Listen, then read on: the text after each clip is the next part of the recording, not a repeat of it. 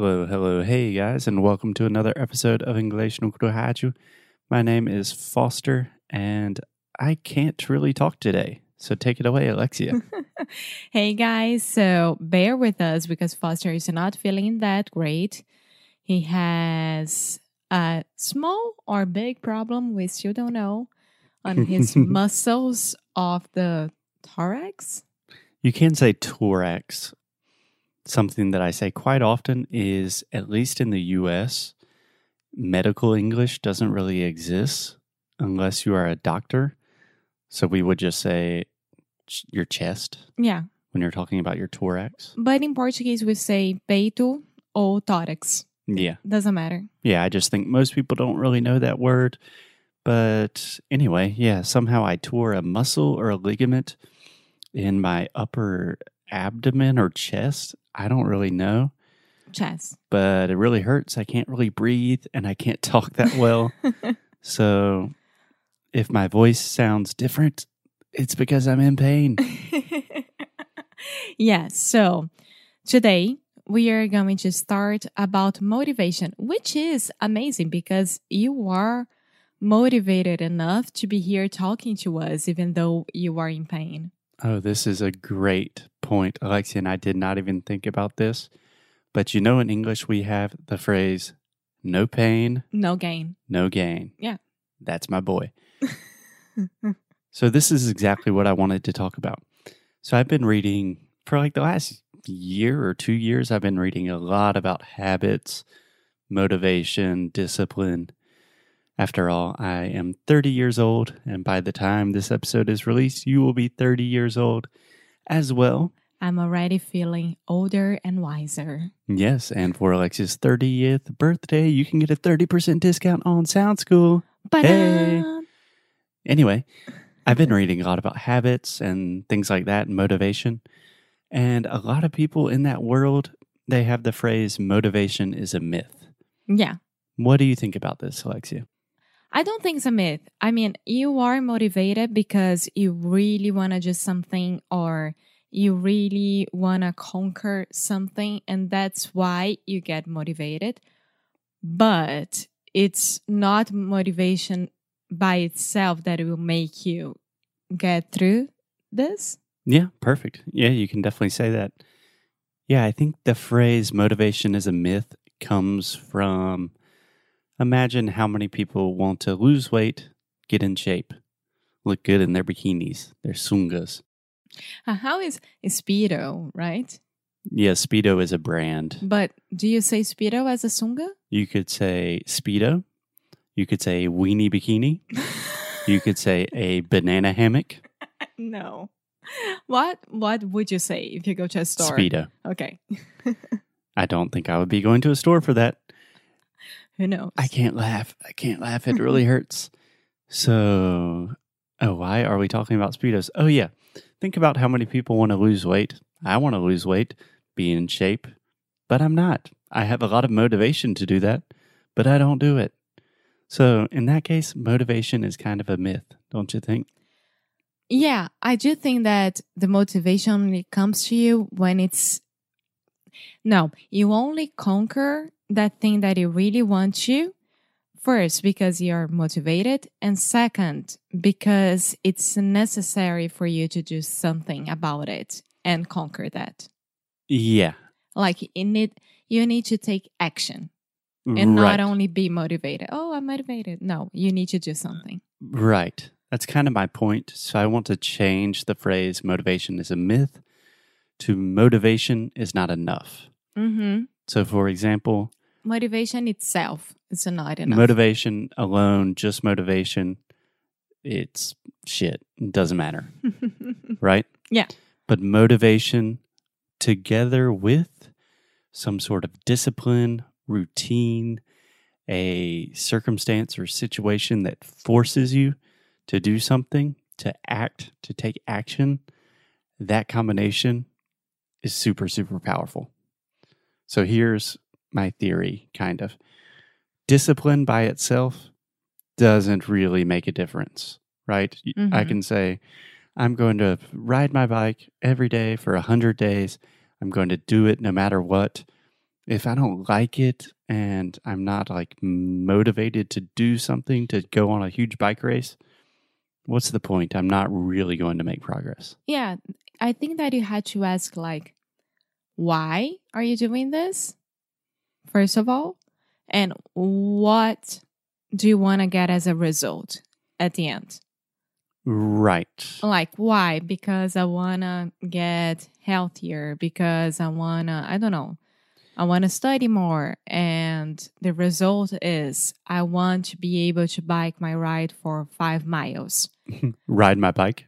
ride my bike. No? You said bike my ride. Sorry. Ride It's like my pimp my ride, just totally incorrect. Yeah, I think motivation has a lot to do with the why and the what. So, why do you want to ride your bike? To be in better shape. What is your goal? To do a triathlon? I don't know. But what's missing in that calculation? It's how. The how. Yeah. And the routine, the discipline, the circumstances, that gives you the how. Yeah. So, for example, what we started this show talking about, I can't really talk that well. I can't really breathe that well.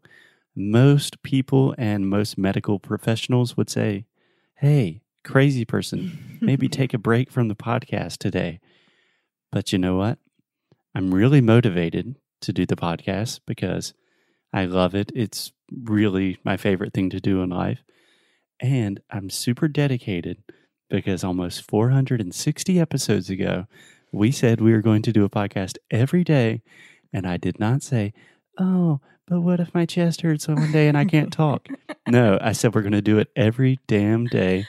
Okay. And we're doing it. Don't exaggerate because we here in, in English no crew, we care about each other and we know about the, the importance of health and getting better. But No, we don't. Yes, It's raining. We're right beside the refrigerator. It's loud. I'm in pain. And we're here doing it. Yeah. So I got two comments, two emails of our of two of our students. Ooh, yay. That's fantastic. Can I add one thing before you talk about our students? Yeah. So, what I'm the reason we're talking about all this is because this idea of motivation plus discipline that is like a perfect perfect transition to language learning. Because I've seen this a lot with me learning languages with all our students with Alexia. It's all the same thing. People can be super motivated and they don't learn anything. People can say, I'm going to study for 30 minutes every day and be very disciplined, and they don't learn anything. It's only those people that have a mix of the right circumstances, the right discipline, the right routine, the right motivations, all of that collectively together. Those are the people that are rock stars, and Alexia is going to talk about some of them now. Yeah, but at the same time, I hear you saying that it only the people who can do that and this and that. I mean, if you want, you'll be this kind of person, you know? Because I wasn't born with the um, the Motivation gene. not no the motivation gene I, I think I was born with, but with um consistency of sitting down and studying and like Yeah. putting You're- my head You are oh, not this. the most disciplined person I know. Yes. So I wasn't born with that.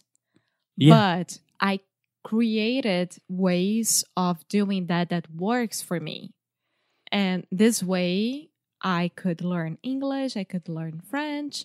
I'm in the middle of the process of learning Spanish and Precisely. I think sometimes motivation can be a little bit like personal or genetic, like you're just intrinsically motivated. And sometimes discipline can be like that. Some people are just super hard workers. But I think most of the time, like 90% of the cases, you're motivated because you're interested in something for a long period of time. And you are disciplined because you start setting situations for yourself and routines for yourself that force you to be disciplined. And then it's just a circle of discipline, motivation, discipline, motivation, success. yes. So with that said, Paula, our student, sent this amazing Oh, yeah, Paula. What was the name of that thing that we had during Orkut? testimonial. Amazing testimonial. Orkut Yeah. or Kuchi. Uh huh. Yeah, I think they still have testimonials on the modern day internet as well. No, I know, but I remember that we had to write testimonials Okay, for people Cool. that we used to like. Yeah. So that's just a strange reference. You could have said LinkedIn or something. No, what can I do? So Paula, Blast from the past. Paula, I'm gonna read in Portuguese because she wrote in Portuguese, but there you go. Eu descobri vocês tem dois meses só, mas de verdade, parece que conheço vocês há uma vida.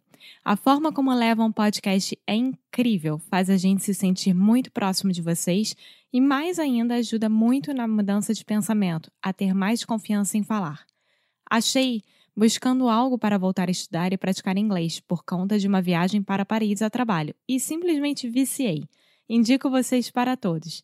E agora já sou aluna de Sound School e estou adorando. Tô atrasada nos meus estudos, sorry, porque agora estou em Paris a trabalho. Super intensivo de inglês por três dias. Reunião o dia todo com pessoas de vários países, inclusive americanos. Está, Olá. Está sendo difícil porque o assunto é difícil, mas muito bom para minha confiança em falar. Erro muito mais no final. não, erro muito, mas no final todo mundo entende. e é Depois isso. do Sound School, eu erro muito mais no final. Peraí, vamos voltar. Erro muito, mas no final todo mundo entende e é isso. Obrigada e muito feliz de fazer parte do curso e ter descoberto vocês. Parabéns pelo trabalho. Beijos direto de Paris, direto de Paris. Chegando no Rio, volto com, li- com as lições. She already came back. She sent her two new uh, challenges and feedback, and Yeah, she yeah. said that it was amazing. That everything that she experienced during her meetings and etc. It was amazing. So I'm super happy for her. I think you are as well. I'm super happy for her as well. But we receive messages like this all the time from our students. And I think the reason that you are reading Paula's message right now is because not only because she's awesome, Sound School's mm-hmm. awesome, all of that is true. But I think that's a perfect example of what this success formula of motivation, circumstances, discipline, it looks it really looks like in practice. Yeah. So imagine Paula's situation. She is motivated to learn English because she uses English for her job. Then she's in a situation where she is doing a course where she has other people looking and talking and giving her recommendations about her English. And then she's actually in Paris where she's speaking English all of the time. All of these things come together where she's super motivated, but she has to get stuff done. And that's how you learn things. That's how you make things happen. Yeah. It's a good job, Paula. Good job, Paula. Yeah. Anything else? No, I would like to at least have another episode continuing to talk about motivation because I think it is super, super important. Just as important, if not more important, than the language tips and stuff that we give. Yeah. So perhaps we could talk about it again. But until then, hopefully I am still alive and not in the hospital Stop it. I I- don't like when you say these things. on air. Yeah. And not even on air. Anytime. Okay. Well, I think we should end the show there. Okay. Bye. Bye. I can't speak anymore. Ciao.